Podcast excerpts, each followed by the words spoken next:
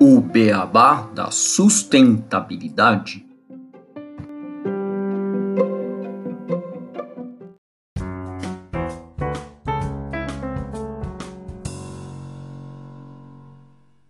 Olá, ouvinte do Beabá! Antes de mais um episódio, eu queria te contar que nós temos um site que é www.obeabadasustentabilidade.com.br. E lá, além de você ter mais informações sobre a gente, playlists por temas de assunto e até como nos contratar para palestras, você encontra informações de como pode nos ajudar a fazer um beabá cada vez melhor, com diversos planos e vantagens exclusivas. Entra lá e não esquece de nos dar as cinco estrelas, ativar o sininho e nos seguir nas redes sociais. Agora estamos até no YouTube.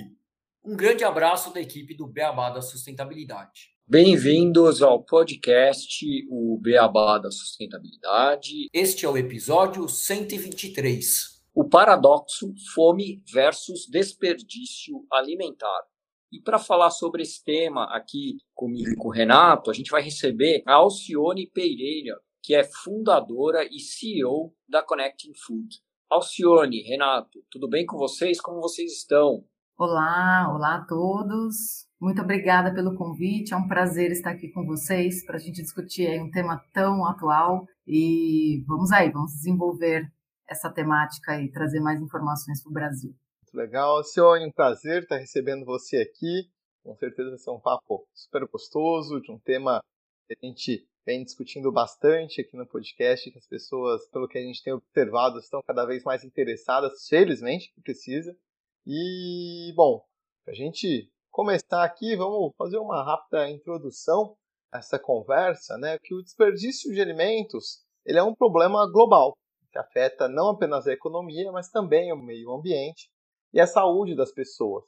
De acordo com os dados do IBGE, cerca de 30% dos alimentos produzidos no país acabam sendo jogados fora, o que é o equivalente a cerca de 46 milhões de toneladas de alimento por ano.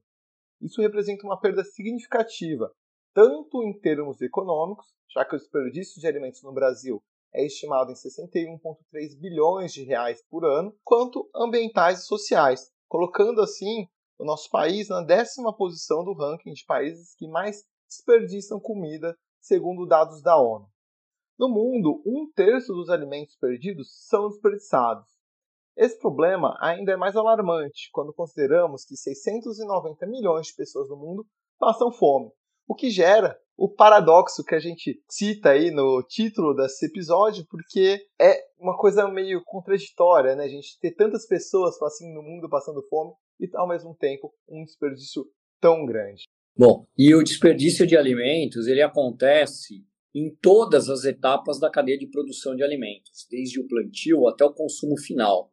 Além de impactar negativamente o meio ambiente, o desperdício de alimentos ele também representa uma perda econômica significativa para a própria indústria alimentícia. Essa redução do desperdício de alimentos, ela pode contribuir para uma diminuição da fome e da pobreza no mundo. E nesse episódio, nós vamos discutir o que é desperdício de alimentos, como ele acontece e o que pode ser feito para evitá-lo. E para isso a gente vai conversar aqui com a Alcione. Então eu queria já trazer a Alcione para a conversa e pedir primeiro, né, só para a gente contextualizar né, quem que é você, que é o Connecting Food para o nosso ouvinte, conta um pouco sobre a sua história e qual foi esse chamado para montar o Connecting Food.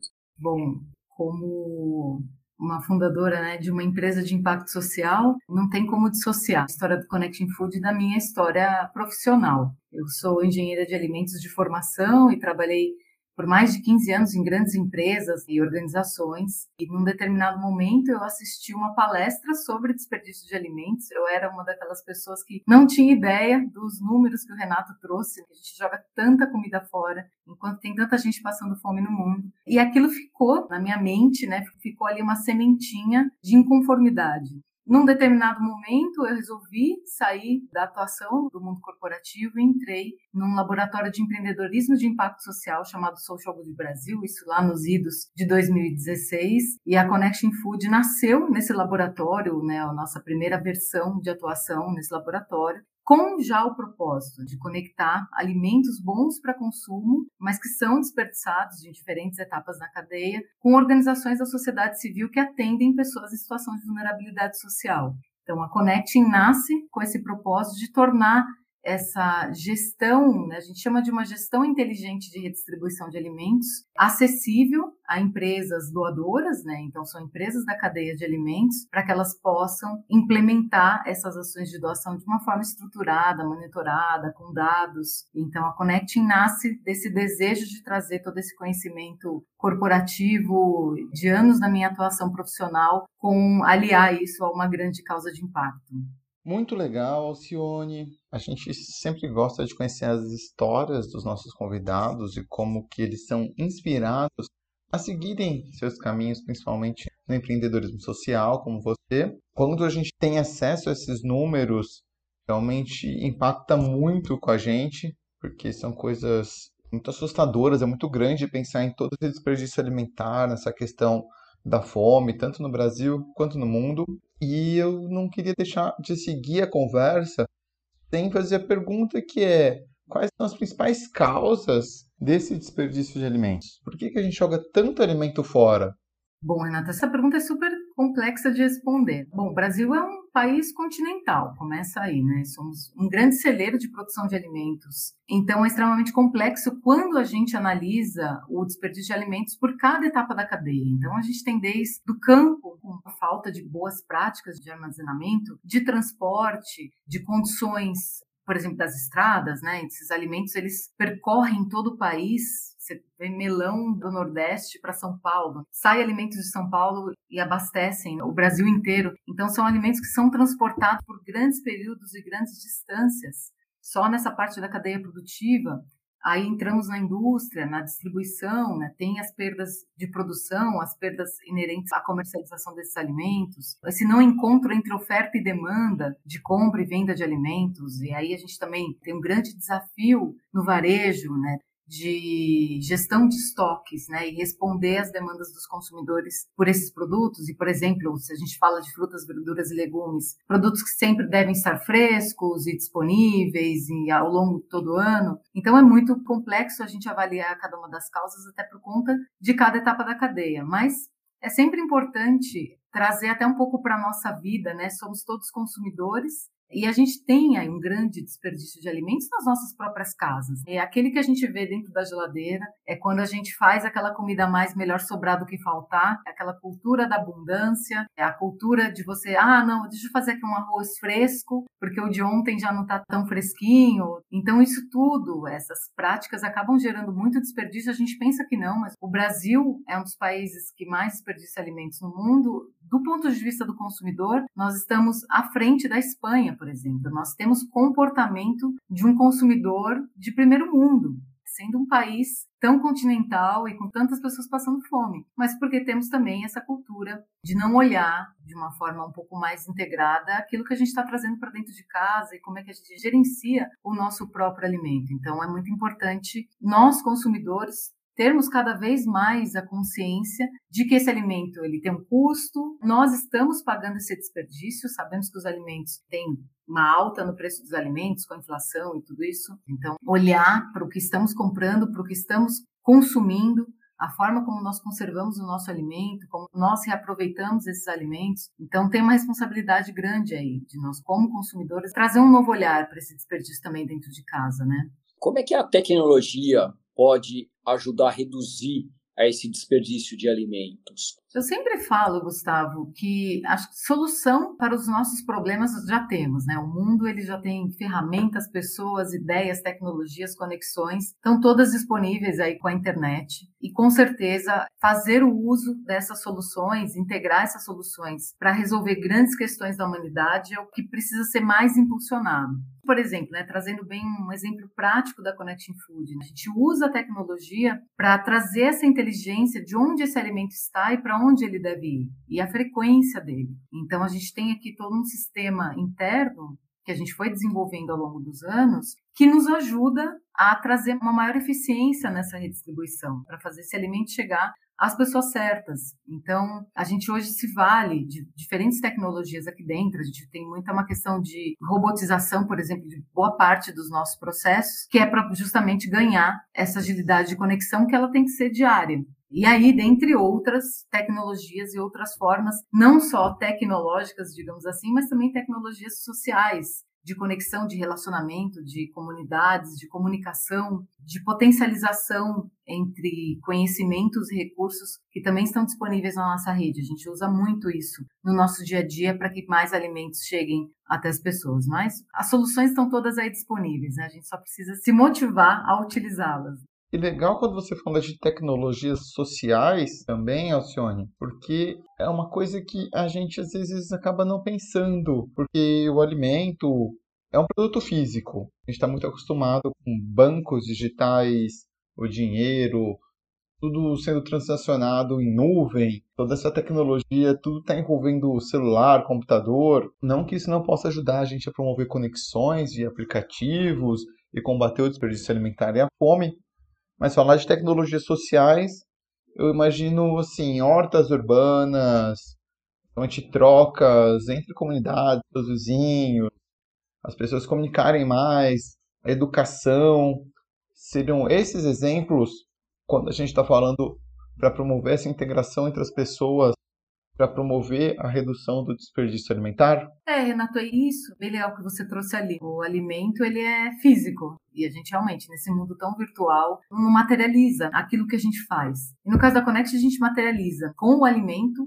com as pessoas que recebem esses alimentos. Né? Quem são essas pessoas? E aí, nas pontas, tanto de quem doa quanto para quem recebe. Quais são essas necessidades? Então, a tecnologia, por exemplo, da escuta, da conversa da escuta real da necessidade. É muito interessante que quando a gente fala da doação de alimentos, ela tem um aspecto que até um pouco me incomoda, porque ela não traz um poder de escolha para quem recebe. A doação ela é a doação, né? É o que tem. Se hoje tem banana é banana, se tem batata é batata e assim por diante. No caso do alimento, né, sempre é utilizado, mas não necessariamente aquilo poderia ser o desejo ou uma necessidade maior, premente, por exemplo, de uma organização social.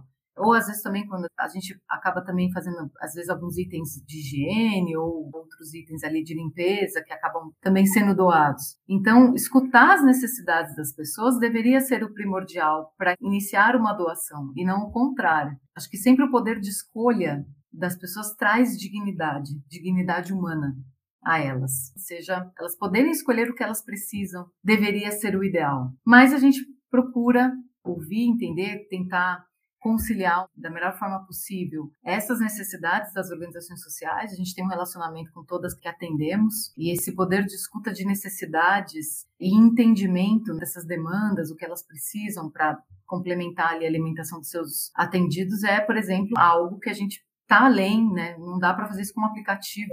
Então isso realmente está no, no bate-papo, na visita, na conversa, para a gente poder estar tá cada vez mais usando a tecnologia para conectar esse humano, a necessidade humana. A tecnologia é um meio, né? ela não é um fim, pelo menos no nosso caso, nós não somos um aplicativo, nada contra aplicativos. A gente utiliza como um meio de alcançar mais seres humanos e atender às suas necessidades. Então, essa capacidade de conversa, de escuta é algo que a gente preza bastante, por exemplo. Eu achei bem interessante o exemplo da doação, porque me marcou uma vez, eu me lembro que eu participei de um workshop, era sobre a indústria têxtil, e era justamente essa discussão de promover a economia circular na indústria têxtil, que tem um impacto muito grande, e a gente chegou nessa questão da doação e foi colocado justamente isso, que as pessoas nunca têm o direito de escolher essas roupas. Elas recebem e onde que está entrando a personalidade dessa pessoa? Como que ela está deixando de se colocar, de ter seu estilo? Você vai colocando ela no lugar que ela vai ficando afastada da sociedade, porque ela só recebe sem ter sua voz, sem escolher. Eu achei interessante quando você falou da comida, porque eu nunca tinha feito essa conexão. Mas é muito legal porque realmente, às vezes você tem o que comer, mas você tem desejo, você tem outras vontades, e as pessoas deveriam ter esse direito de escolha. E pensar num país tão produtor, com tantos alimentos quanto o Brasil, a pessoa não ter o direito de escolher o que ela vai comer, acaba entrando em problemas sociais que às vezes a gente nem conversa, ficam muito escondidos. Então, outra coisa que eu gostaria de fazer como comentário é um pouco também como teve uma evolução nesse mercado de alimentos em relação a essa parte de doações, porque eu trabalhei maior parte da minha vida adulta em indústria alimentícia também. E eu via que existia nas empresas uma reticência muito grande em doar o alimento. Era preferível até incinerar o alimento que não tinha valor comercial a doar por inúmeros riscos, inclusive de imagem, ah, pô, não voltou tal linha do alimento, a gente não conseguiu vender, e aí a gente vai doar, vamos saber que a gente não vendeu, que não fez sucesso essa empreitada, tal. A gente percebia isso. Então eu acho muito legal ver que as empresas agora estão buscando doar e vocês conseguindo maximizar, melhorar esse processo de doação. A gente falou muito de empresa, agora falando em relação à população em geral, como é que a gente pode conscientizar essa população para que ela contribua também para a redução desse desperdício. Gustavo, eu acho que a população tem um papel fundamental, né? E é esse cidadão caracterizado como consumidor. Eu sempre dou alguns exemplos de hábitos que nós temos e às vezes não percebemos. Por exemplo, nos supermercados, as bananas que estão fora dos cachos, elas não são compradas, as pessoas não compram porque elas amadurecem um pouco mais rápido. E aí todas aquelas bananas, espero que elas tenham um destino da doação, senão elas são descartadas. Então, eu, por exemplo, quando vou no mercado, eu só compro banana fora do cacho, porque eu sei que ninguém vai levar. E banana é uma coisa que a gente consome rápido, né? E todo dia a gente está ali no mercado, então a gente não compra a banana para estocar, né? A gente compra para comer rápido. Por que não comprar uma banana que está fora do cacho? Então, olhar, né? Não apalpar a fruta. A gente tem a mania ali de sair escolhendo na feira ou no supermercado, sair apertando a fruta. Isso acelera o processo de amadurecimento, ou então, eventualmente, a gente põe a unha e ali já entra uma bactéria e já começa o processo de estragar esse alimento. Então, uma vez você pega o alimento, você já leva para o cesto, já leva para o carrinho. Eu também costumo estimular as pessoas ali na padaria, na seção de padaria dos supermercados, ou mesmo da padaria normal, no final da noite, ele sete da noite, pergunta o que, que vai ser feito daqueles pães que estão ainda naquela prateleira, naquele visor. Eles vão ser descartados, porque eles não deixam pão para o dia seguinte, porque a fornada tem que ser fresca todos os dias. E aí pergunta, provavelmente a pessoa vai perguntar que vai ser descartado. Raramente esse pão é doado. E aí questionar, poxa, mas vocês não podem doar? Vocês poderiam fazer alguma coisa, estabelecer esse diálogo também com essas pessoas, porque elas vão levar essa informação, esses questionamentos ali para os seus gerentes. Então, se a gente começar a ter esse diálogo dentro dos estabelecimentos comerciais, pergunta na padaria de casa, no bar, e aí as pessoas não sabem que é permitido doar alimentos no Brasil. Então, esse tema também que você trouxe, comentário, Gustavo, das indústrias, porque até 2020 nunca foi proibido doar alimentos no Brasil, mas nós não tínhamos uma lei que permitia. Então, quando você não tem uma lei que permite, fica aberto a interpretação. Mas o Brasil já tem programas de doação de alimentos há mais de 30, 40 40 anos. Já existem programas extremamente bem consolidados no Brasil. Então, falta esse conhecimento de muitas ainda empresas, indústrias, varejos, enfim, empresas da cadeia de alimentos, de que é permitida a doação de alimentos no Brasil. É a Lei 14016 de 2020, ela foi promulgada ali durante a pandemia, acho que foi em março ou abril de 2020, e esses estabelecimentos, se eventualmente falar, não, mas eu não posso doar, porque se alguém consumir vai passar mal. Não. A partir do momento que você entrega esse alimento para o agente receptor, a responsabilidade civil e legal desse alimento passa a ser de quem recebe. É lógico, a gente tem que ter muita atenção nos alimentos que a gente doa. Você não pode doar alimento vencido, é proibido por lei. O alimento tem que estar em condições de consumo. É o mesmo alimento que o estabelecimento venderia, é o alimento da doação. Então, se tem todo cuidado para a venda, é o mesmo cuidado para a doação, não tem risco de ninguém passar mal. Então, a gente tem que quebrar esses paradigmas de comportamento, de cultura, de pensamento, da proibição, porque, primeiro, tem lei e que sim, a doação desse alimento causa um grande impacto social, vai alimentar pessoas que estão passando fome, mas o consumidor, ele munido dessa informação, é permitida a doação de alimentos no Brasil, tem lei, e ele pode dialogar. Nós todos os dias vamos aos supermercados, vamos às feiras, tomamos um lanche, estabelecer esse diálogo com esses estabelecimentos vai começar a disseminar a temática e mais informações. Então, é uma pequena ação fora entre milhares. Planejamento de compras, conservação do próprio alimento em casa, não comprar mais do que necessário, faz sua listinha de compras antes de ir no mercado, não vai no mercado com fome, você não comprar a mais, e é verdade, porque às vezes a gente compra e não consome e joga fora. Então, ainda todos esses pequenos cuidados que somados aí no dia a dia fazem grande diferença nessa conscientização. Lembrando, alimento hoje em dia custa caro, e também todas essas medidas são medidas econômicas. É importante a gente também ter conscientização de como que a gente utiliza os nossos recursos. Os alimentos ele têm uma vida econômica, podem ter uma vida social com a doação após essa vida econômica. Então a gente também começar a tomar mais consciência da nossa relação de consumo com esse alimento. É importante também a sua origem. Hoje em dia também fala-se muito do alimento direto do produtor à mesa ou a origem desses alimentos. Então a gente também começar a mudar a nossa relação com a alimentação, com a disponibilidade, com a abundância e estar tá atento a esses diálogos no dia a dia, porque eles são muito poderosos. Acho que a gente precisa acreditar mais no nosso poder como indivíduos para fazer grandes transformações no mundo. E falando de pessoas, Alcione, eu gosto muito de falar sobre esse pensamento de abundância. A gente tem que começar a inverter e colocar um pensamento mais de escassez, porque isso vai fazer a gente olhar para o que a gente tem dentro de casa e valorize aqueles itens. Eu estou numa política aqui em casa de tentar evitar ao máximo o desperdício alimentar. Não é uma tarefa fácil. Às vezes a gente compra um alimento que acaba estragando, perde. Eu me sinto muito mal quando isso acontece, mas eu venho tentando. E a gente tem que pensar que existem formas além da doação, e aí falando de doação, a gente pode estar falando desde doação para organizações ou até mesmo para um vizinho, né? Se sair viajar e vai perder aquele alimento, enfim. Mas também pensar em outros usos. Às vezes tem ali um resto que você não vai comer porque ficou pouco. Então vamos virar o Masterchef, pensar em outra comida.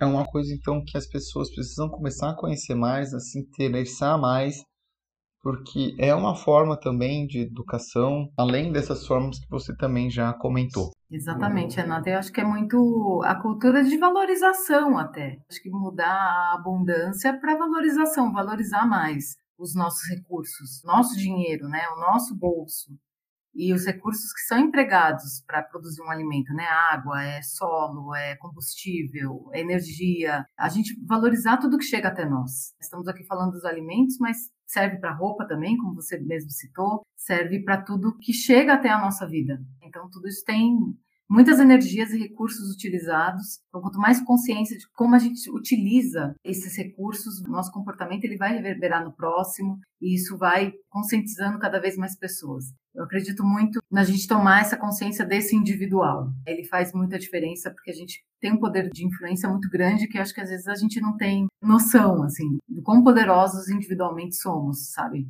Sim, e você citou sobre a lei que foi promulgada em 2020, durante a pandemia, sobre a doação de alimentos. Quais as principais barreiras que a gente encontra hoje para a implementação de mais políticas públicas? A lei é um grande avanço, já era permitido, igual você comentou, mas trouxe mais segurança para as empresas fazerem a doação. Mas o que mais que a gente poderia ter para facilitar para que a gente tenha uma redução do desperdício alimentar? Então, Renata, é muito interessante a sua pergunta, porque o Brasil ele precisa caminhar. Temos aí um longo caminho nesse ambiente de estímulo à doação de alimentos em várias frentes. Tem a frente governo, tem a frente da sociedade civil, empresas, organizações. Em 2021, a Connecting Food, juntamente em parceria com a iFood, co-lançou um movimento que chama Todos à Mesa, que é a primeira coalizão de empresas brasileiras voltadas à redução do desperdício de alimentos e combate à fome. Então, ali, por exemplo, é uma primeira coalizão que reúne grandes empresas do setor de alimentos e justamente para desenhar essas agendas e caminhar com essas agendas da mudança desse cenário, da redução do desperdício e combate à fome no país, então, isso já é uma medida, né, uma coalizão, um pacto, um movimento.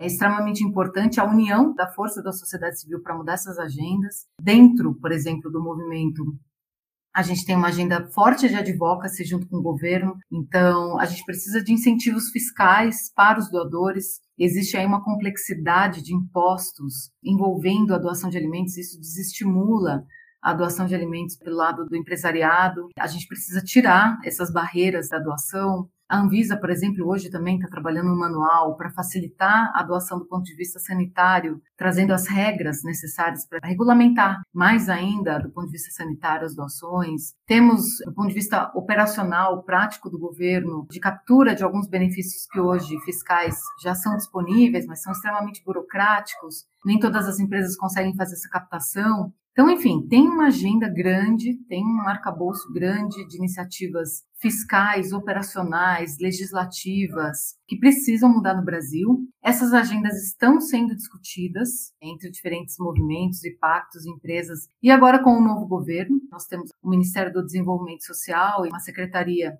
que trata desse tema, né, da segurança alimentar e do desperdício de alimentos. Então, a gente, por exemplo, já iniciou o diálogo com essas secretarias. Enfim, tem muitas frentes que a gente precisa trabalhar e espero acelerar o ambiente de doações de alimentos no Brasil para trazer esse ambiente de forma mais favorável mesmo, né? Hoje a doação de alimentos ela é quase um ato ali político das empresas colocarem uma estratégia social dentro das suas ações.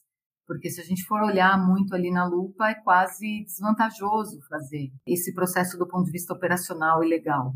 Mas temos uma grande missão pela frente eu estou muito animada com esse ano, com o ambiente brasileiro um pouco mais favorável à discussão de políticas públicas né, e políticas regulatórias nessa área.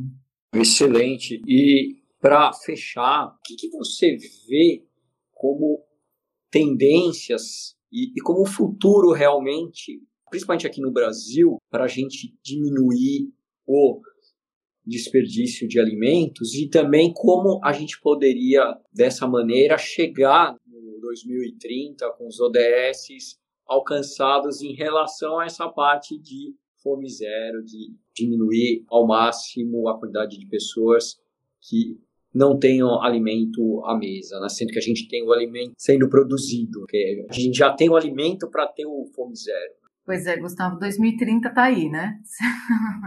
e temos aí metas bem ambiciosas aí dos objetivos do desenvolvimento sustentável. Só do, do desperdício de alimentos é a meta 12.3, que é reduzir o desperdício de alimentos no mundo em 50%. Para isso, um primeiro passo no Brasil seria mensurar esse desperdício. Nós temos estudos que têm algumas aproximações, mas é muito importante a gente ter um pouco mais de clareza de onde está o problema em cada etapa da cadeia a gente sabe que tem um problema, mas a gente não sabe o tamanho do problema. Né? E aí, para você poder ter algum plano de ação, que seja uma política pública ou qualquer outro tipo de intervenção, a gente precisa direcionar para onde e como. Então, a mensuração desse desperdício, por exemplo, é importantíssima. Dados da fome também, do ponto de vista do governo, temos números da Pensan, temos números da FAO, mas é importante também uma pesquisa nacional do governo para entender um pouco melhor aonde são né, os municípios, cidades, municípios mais críticos. Então, estudos neste sentido, tanto para o desperdício quanto da fome, ajudam a direcionar ações. Mas é claro, esses estudos são mais longos, são mais de médio prazo, enquanto isso as pessoas estão passando fome hoje. Então, é importantíssimo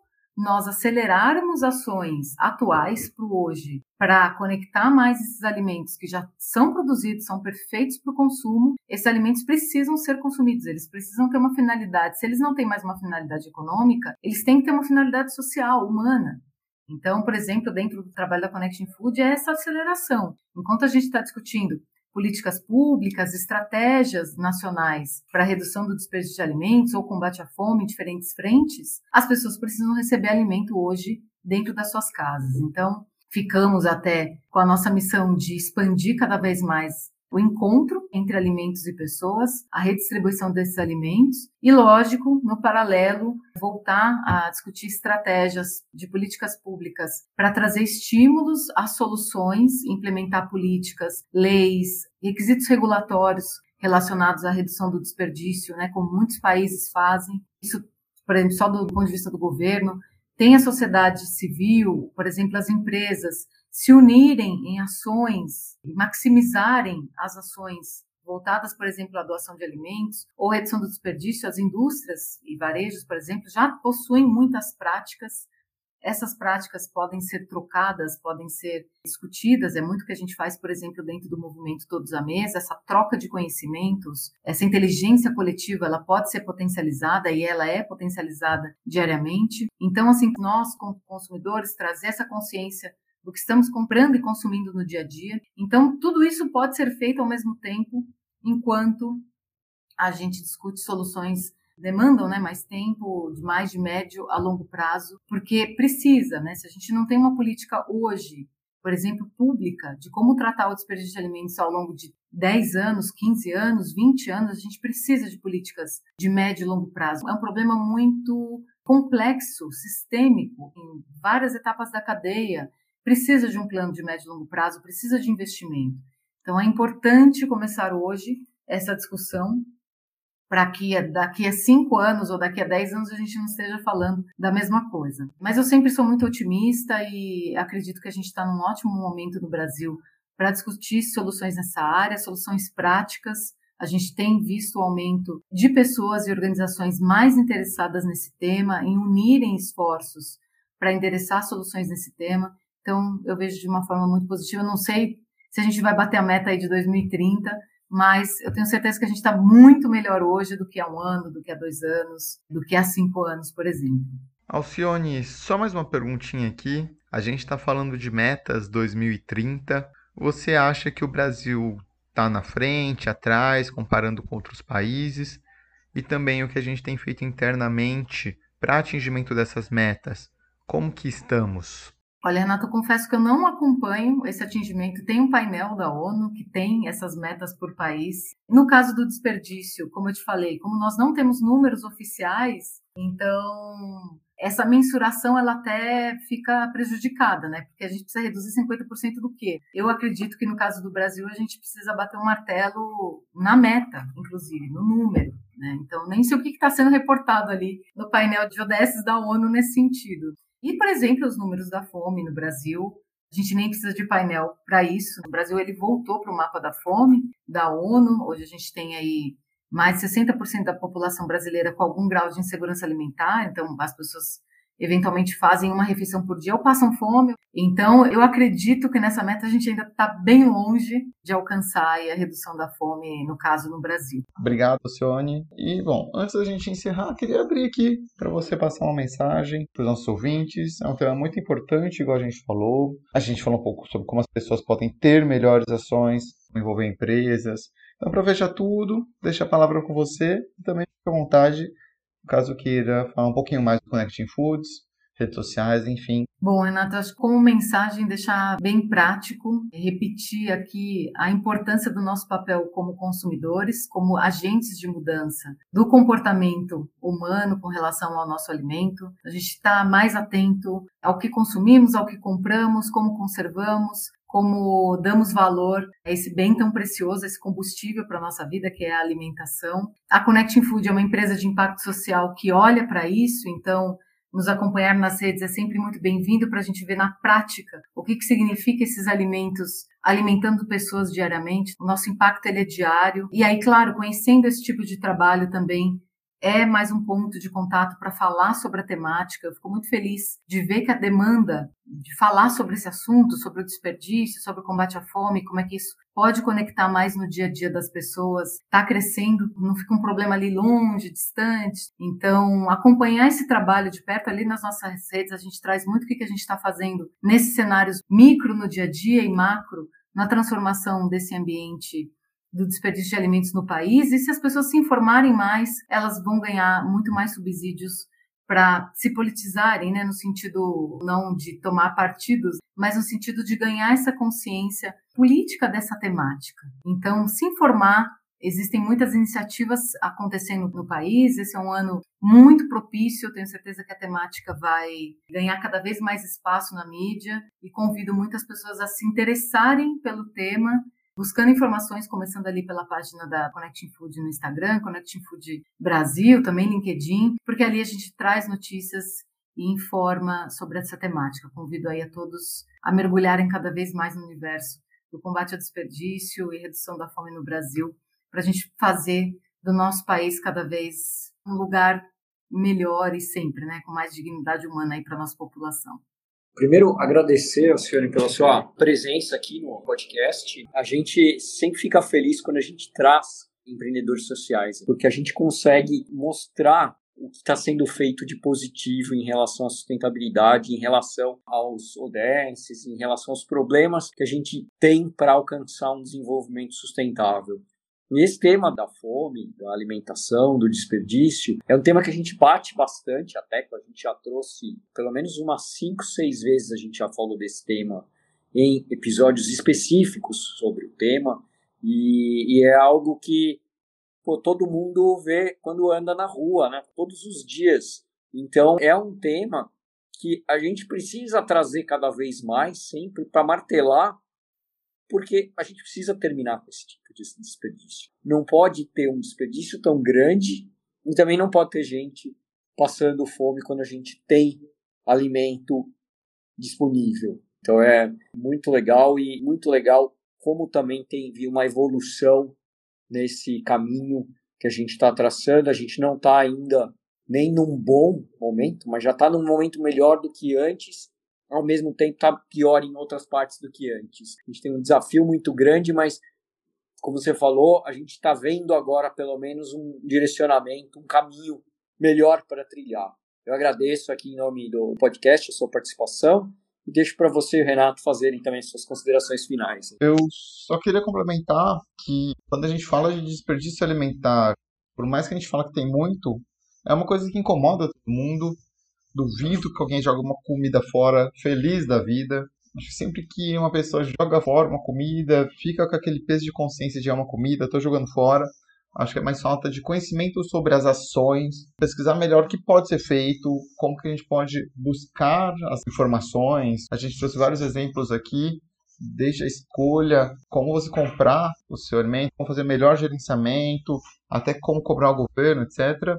Então, buscar essas informações, a Alcione já deixou os contatos aí da Connecting Foods com várias notícias.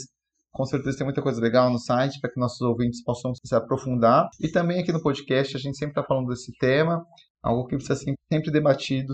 Então, agradecer ao Alcione sua participação. Muito obrigado. Obrigada, eu que agradeço a oportunidade. E desde aqui meu muito obrigado a todos os nossos ouvintes. Até o próximo o Beabá da Sustentabilidade. Aqui o Beabá é sustentável.